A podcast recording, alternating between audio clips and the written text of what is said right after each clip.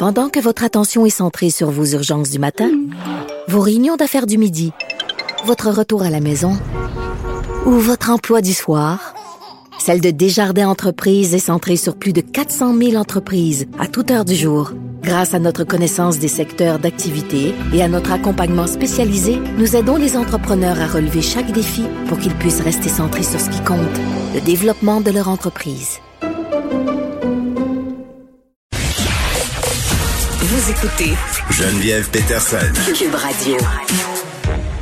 On est avec Nicole Gibault. Salut Nicole. Bonjour Geneviève. Écoute, un sujet euh, qui m'interpelle vraiment beaucoup parce que j'ai vu plusieurs reportages euh, ces dernières années sur la question. Euh, on penserait pas que chez nous existe, ou du moins peut-être qu'on qu'on y pense, mais qu'on veut pas vraiment s'en rendre compte puis le voir du, du trafic humain, mais pas du trafic sexuel.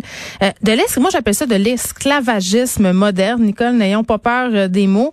Et là, on a une femme, une domestique philippine qui affirme avoir été exploitée, abusée pendant quatre ans par son employeur à Montréal. Elle vient euh, d'intenter une poursuite au civil contre celui-ci à la hauteur de 1,64 millions de dollars. Et juste pour qu'on situe là, euh, qu'est-ce qu'elle lui reproche à cet employeur en question, c'est de l'avoir exploité au niveau du travail, donc de longues journées, 5 à 22 heures.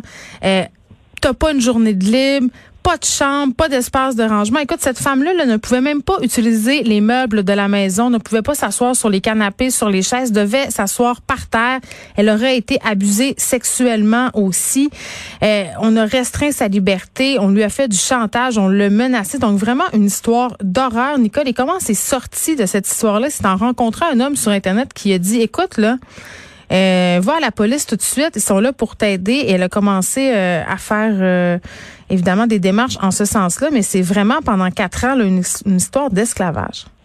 Oui, puis c'est quelque chose qui marque euh, l'imaginaire, comme tu dis, mm. parce qu'on n'est pas habitué à ce genre de, de, dossier-là.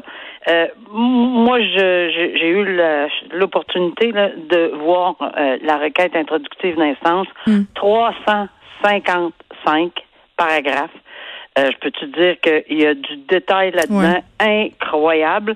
Euh, évidemment, on peut pas tout relater parce que bon, euh, il y, en a tellement. je pense qu'on comprend le portrait là. Exactement, c'est lié à tout ce que tu viens de dire en résumé, de ce qu'on lit évidemment dans le journal, et, et le détail évidemment est dans est dans cette, ce document-là vulnérabilité, je dirais, c'est le mot qui me vient. Tu sais, c'est des gens, euh, certaines personnes sont beaucoup plus vulnérables. Mm. Euh, la langue, les coutumes, euh, etc., etc. Et aussi, euh, tu sais, les permis de travail quand ils expirent, si, si c'est pas fait le lendemain, est-ce qu'on peut s'attendre à ce que quelqu'un soit dénoncé, est-ce qu'on a non, mais des fois ils se font, ils se font saisir leur, passeport. J'avais écouté un reportage qu'avait fait les 30, les francs tireurs, je pense, à l'époque sur les nous, qui avaient grandement bénéficié d'un programme mis en place par le gouvernement euh, fédéral, le gouvernement canadien, une espèce de, projet euh, d'immigration travail où la famille s'engageait à héberger euh, des nounous, à les faire vivre sur leur toit pendant une période de cinq ans. Et ça donnait lieu à toutes sortes de situations d'exploitation là. Puis vraiment euh, tu sais souvent ces femmes là tu l'as dit là à cause de la barrière de la langue et le fait qu'elles n'ont peut-être pas confiance à la police dans leur pays d'origine mais elles savent pas qu'il y a des ressources puis qu'elles peuvent s'en sortir en, appelant à l'aide finalement. Et sont terrorisées peuvent pas sortir de chez elles ils ont peur de se faire arrêter par l'immigration oui, puis effectivement, ici, là, la demande, en fin de compte, euh, qui est évidemment, on est au civil, là, c'est, c'est basé sur la faute, le dommage, le lien de causalité, etc. Mm.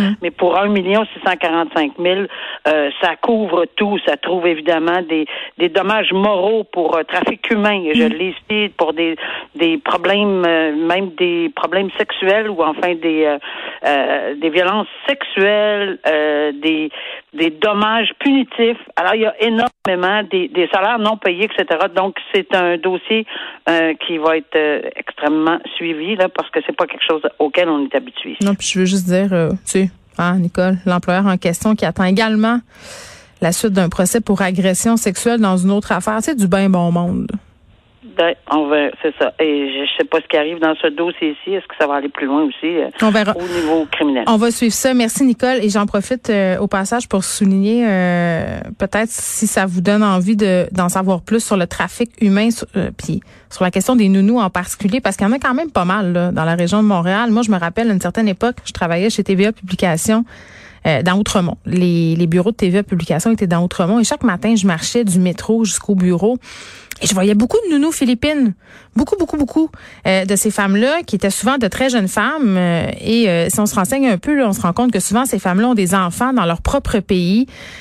donc, ils viennent ici pour, dans le fond, pouvoir payer une scolarité à leurs enfants, pouvoir faire vivre mieux les gens de leur famille élargie. Et souvent, ils sont des années sans les voir, leurs enfants. Ils grandissent littéralement en s'occupant des enfants des autres et en ne voyant pas les leurs. Et c'est absolument triste. Et je les voyais passer, ces femmes-là. Et moi, j'étais, mon Dieu. Ça me faisait de la peine de voir ça parce que tu avais le petit enfant très chanceux d'être né dans une famille privilégiée avec la bougabou à 1500 pièces, hein, le petit habit Gucci là, bébé Gucci, s'en allait et au bout du au bout du carrosse là, t'avais la nounou philippine habillée avec des vêtements euh, mettons que je dirais pas la dernière mode, ce qui est pas grave en soi, le tant qu'elle est habillée puis qu'elle est habillée chaudement, souvent avec des souliers trop petits. Sais, donc, ces gens-là faisaient venir ces femmes-là pour s'occuper de leurs enfants. Ils n'étaient même pas capables de les habiller décemment, de les laisser se trimballer, pas de manteau d'hiver, en petits espadrilles. Donc, ça fait mal au cœur de voir ça. Et ça se passe ici chez nous, ça se passe maintenant. Et euh, je vous parle de ça parce qu'allez voir le reportage qui a été fait euh, par mon ancienne collègue Brigitte Noël. Ça s'appelle Piégé, c'est sur Illico.